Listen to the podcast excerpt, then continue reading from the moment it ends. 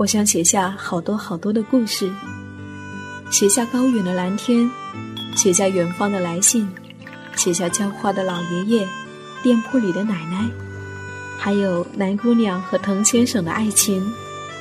我想写下亲爱的生活，写下这一切正在生活里发生的朴素、善良和美好。我是夏意，这里是荔枝 FM 一四六四九，亲爱的生活，亲爱的生活。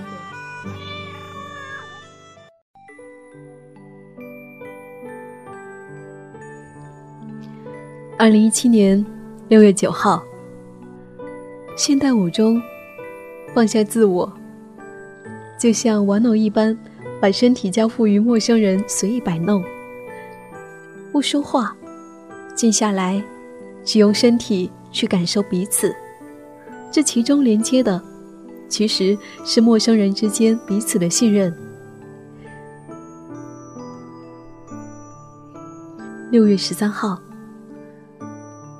雨滴还未落下，身体就已开始舞蹈；宁静还未打破，嘴巴就已开始歌唱。我真爱这样的夏夜。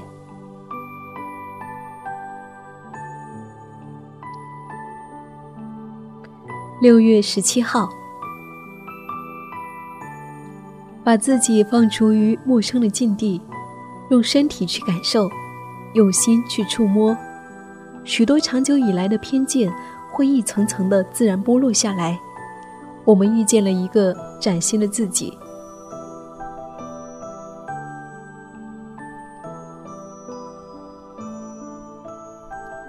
六月二十号。用三天的时间，手不释卷的读完了莫言的《蛙》。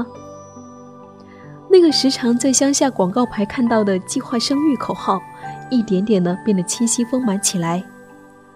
在政治口号和传统价值观的冲突下，许多卑微挣扎的生命都沦为了牺牲品，夹杂着血泪、痛苦与不堪。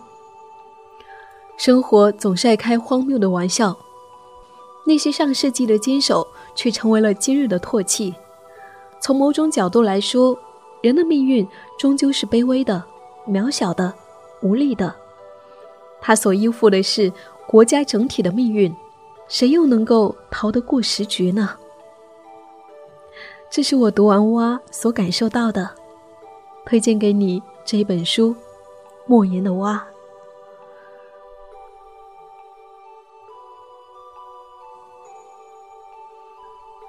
六月二十九号，时隔两年，再一次回到母校，青草疯长，友人依旧。我们坐在地上，呆坐很久，看天色一点点的暗下去，看云朵在风和余晖里一点点的神秘变幻。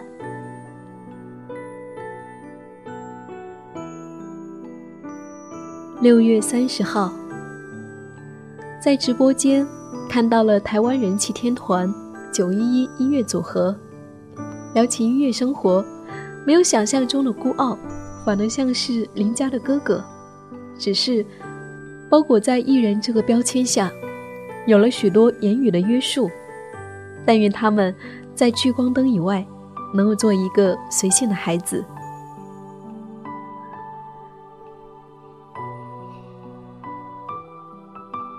我是夏意，这就是我过去的六月所遇见的一些人，感受到的一些东西，看过的一些书。谢谢我的生活依然有你相伴。如果你愿意，生活就是远方，亲爱的，晚安。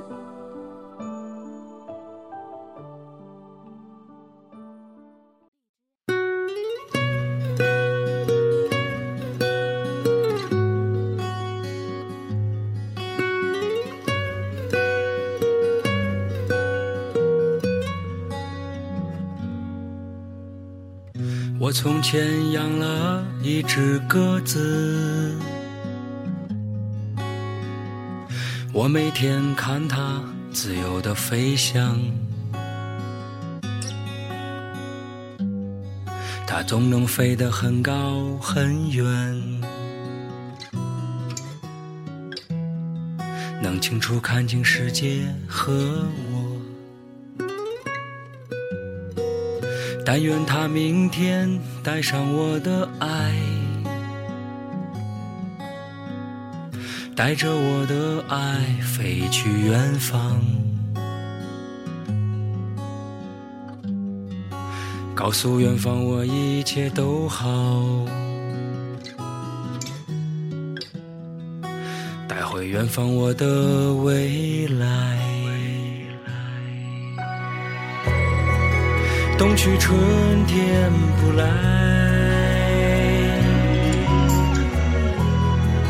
阻挡一切盛开。我都不曾离开，在等待一切盛开。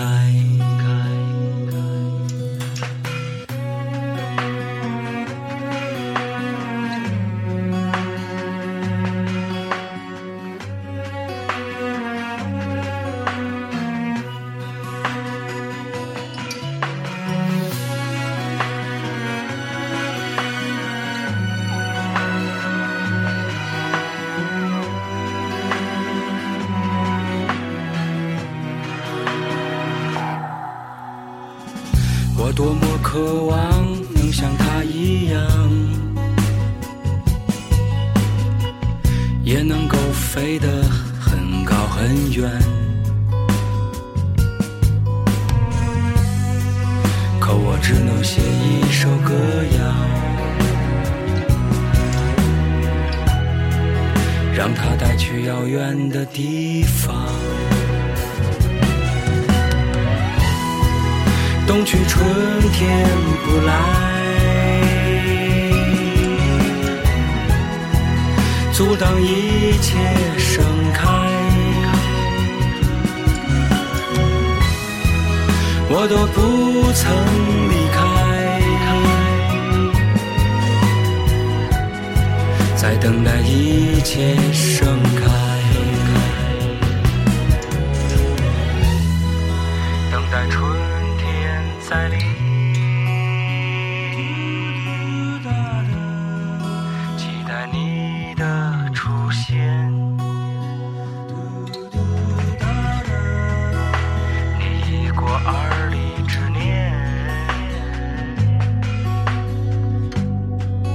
等待这里盛开，